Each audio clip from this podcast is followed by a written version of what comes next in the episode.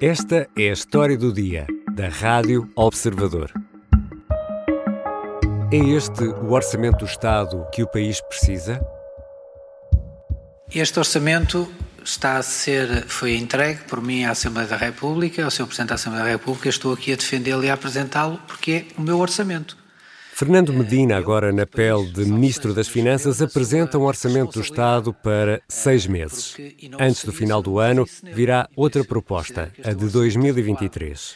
Medina defende que se trata de um orçamento realista e necessário, feito com base naquele que foi chumbado em outubro. Por isso, é melhor guardar os eventuais golos para a segunda parte do jogo.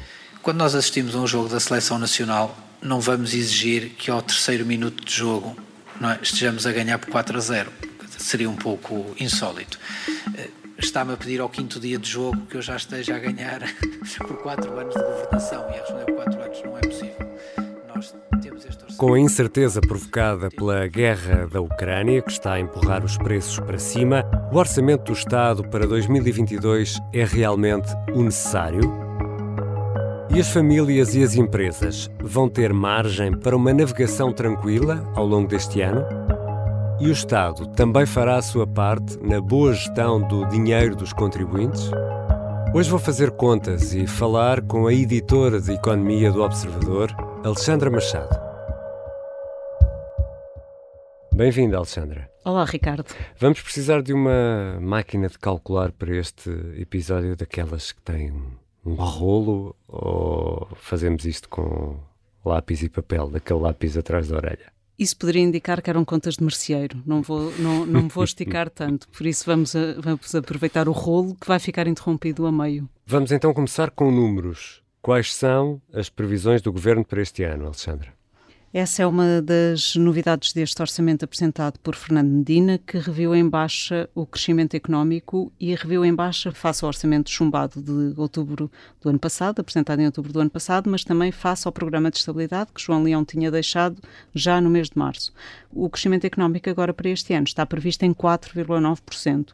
Esta é a grande alteração. Também mexeu uh, no valor previsto para a inflação ficou agora nos 4% e uh, refirma ao índice harmonizado, porque no IPC, enfim, em termos técnicos, hum. eles são muito idênticos, mas acabam por, uh, nas comparações, uh, é preciso ter em conta o que é que se compara para estarmos a comparar alhos com alhos e... Mas de certeza que os alhos vão ficar mais caros. Os alhos vão ficar claramente mais caros, mas pronto, a inflação está prevista agora, o índice harmonizado, para 4%, em linha com a previsão, aliás, do Banco de Portugal. E o desemprego? O desemprego fica na mesma, está prevista uma taxa de 6%, que aliás é relativamente baixa e que dá um bom indicador até para se conseguir a consolidação orçamental. Deixa-me dizer também que o déficit um, eh, está previsto para ficar em 1,9%, continuamos com contas negativas, mas fica em 1,9%, que era a previsão que estava no programa de estabilidade. Então, Alexandra Machado, se fizéssemos aquele jogo de descubra as sete diferenças daquelas duas figuras eh, que estão lado a lado em relação à proposta de outubro do ano passado que foi chumbada, estas seriam as grandes diferenças? Estas seriam as principais diferenças em termos de cenário macroeconómico, sendo que na base deste cenário macroeconómico há outras duas diferenças importantes, que é o valor previsto para o conjunto do ano do preço do barril, que é revista, obviamente, em alta face. A, do barril de petróleo, não vamos aqui de, confundir. Do barril de petróleo, peço desculpa, e da taxa de juro, que também é revista aqui, neste caso, também em alta, ligeiramente.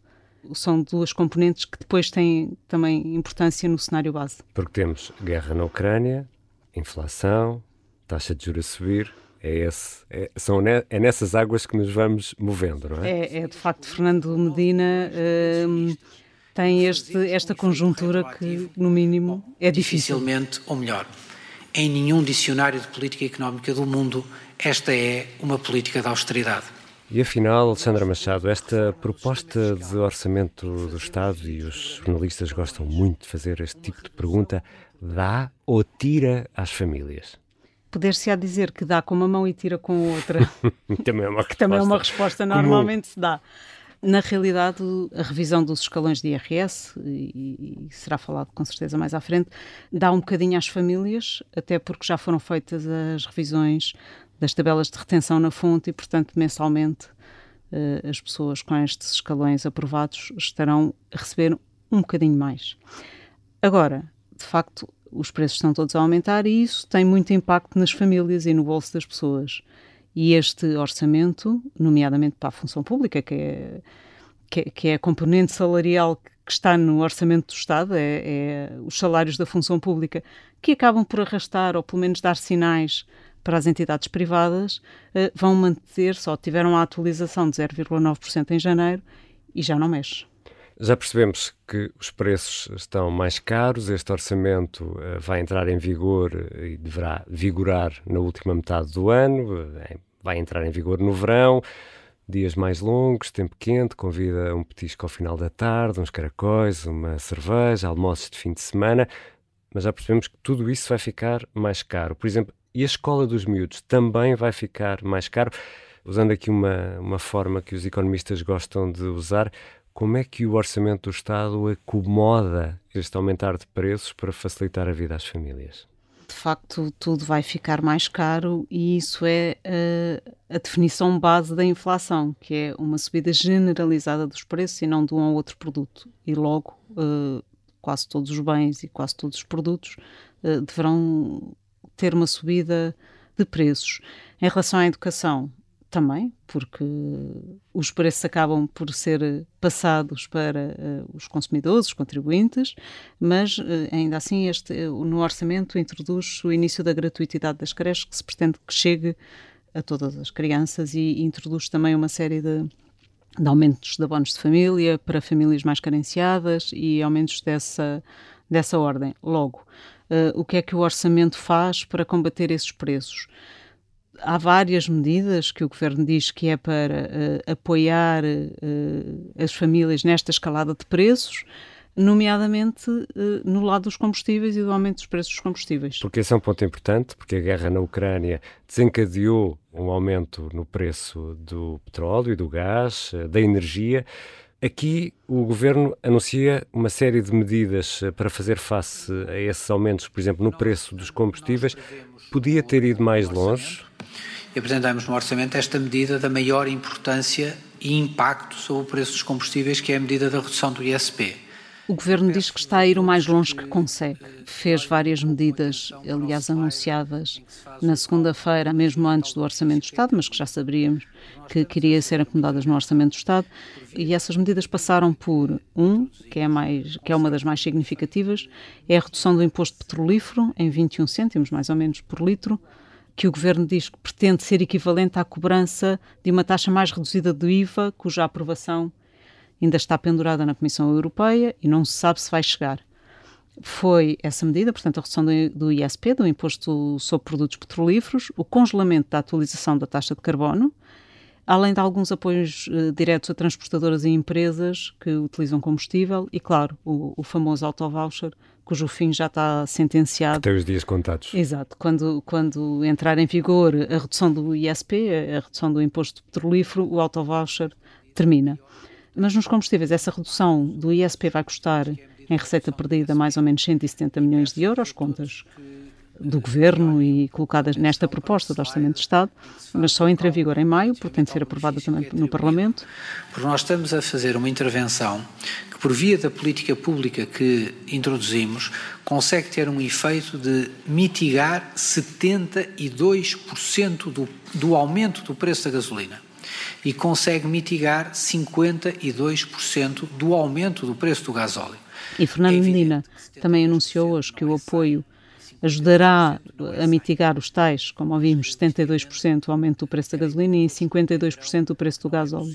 Também já sinalizou, e isso é importante, a possibilidade dos apoios serem prolongados, podendo, no entanto, ser através de outras soluções, mas isso depois para a frente se avaliará. Se a descida do ISP custa 170 milhões, o congelamento da atualização da taxa de carbono custa qualquer coisa como 360 milhões de euros. Tudo somado, o pacote dos combustíveis tem um impacto financeiro, segundo contas do governo, de 855 milhões de euros, que é bastante relevante. Enfim, não há dimensão de um orçamento, mas acaba por ser relevante. Poderá não ser suficiente. Já há pouco falaste na questão do IRS e das tabelas. Há aqui uma mexida nos escalões do IRS. Isto significa mais dinheiro líquido no fim do mês, mas menos reembolso anual do IRS em 2023. É isso?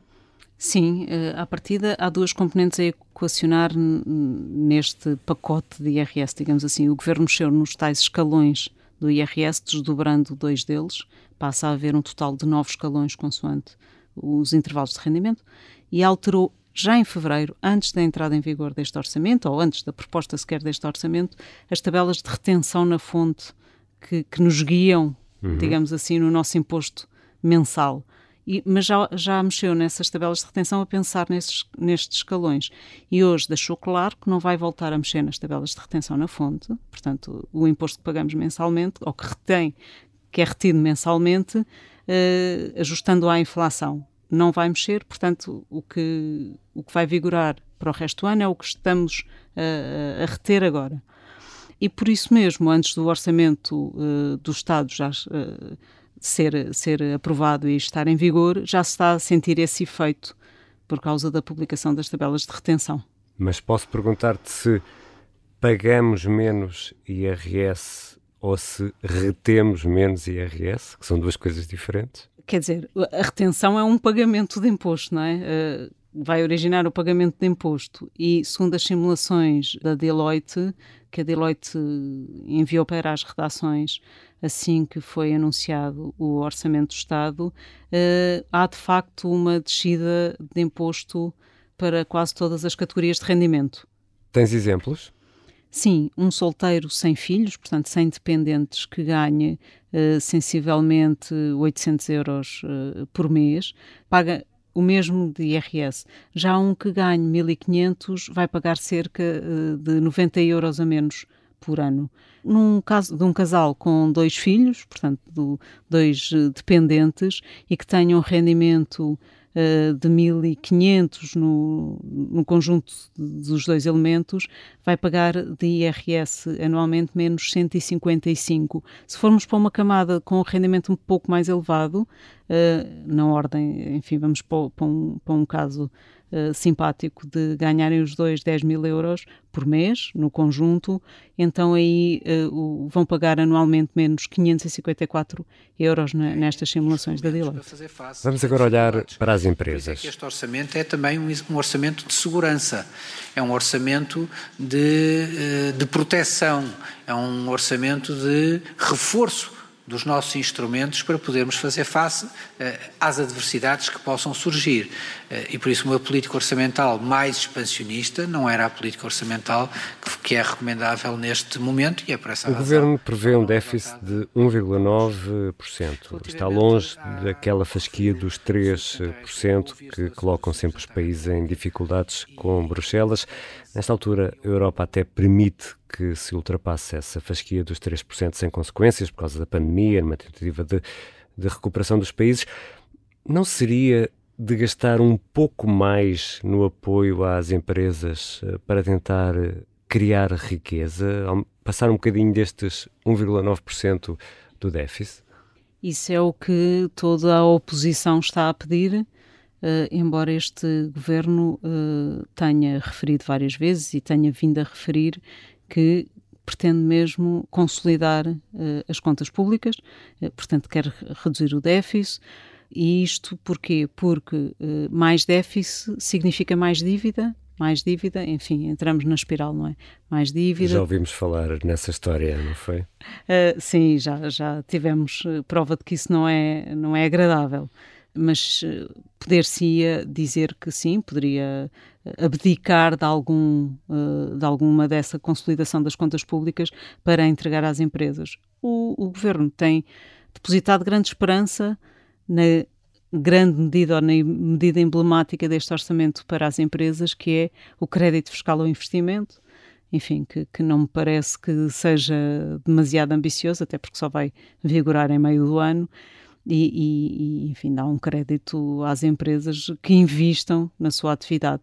Portanto, este orçamento, aliás, já em outubro, foi catalogado assim, nomeadamente pelas entidades patronais, que tinha pouco uh, apoio às empresas, em particular neste momento sendo que há umas, como já, já falámos há pouco, há uns apoios às empresas por via dos combustíveis e da energia.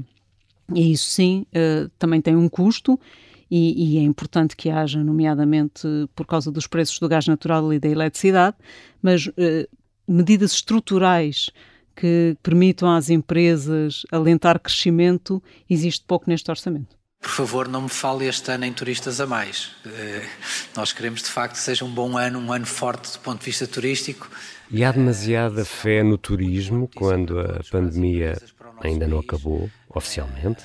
Sim, não acabou e, e, e, pode ainda ter algum impacto. E não é só a pandemia, é, mesmo estas subidas nos preços podem ter impacto é, no turismo, porque se os preços aumentam, as pessoas, por dois lados, é um, não têm, podem não ter dinheiro para fazer grandes viagens, e o outro é a cautela, é, temendo o que aí possa vir, tentarem poupar alguma coisa para tempos difíceis que, que possam uh, vir aí.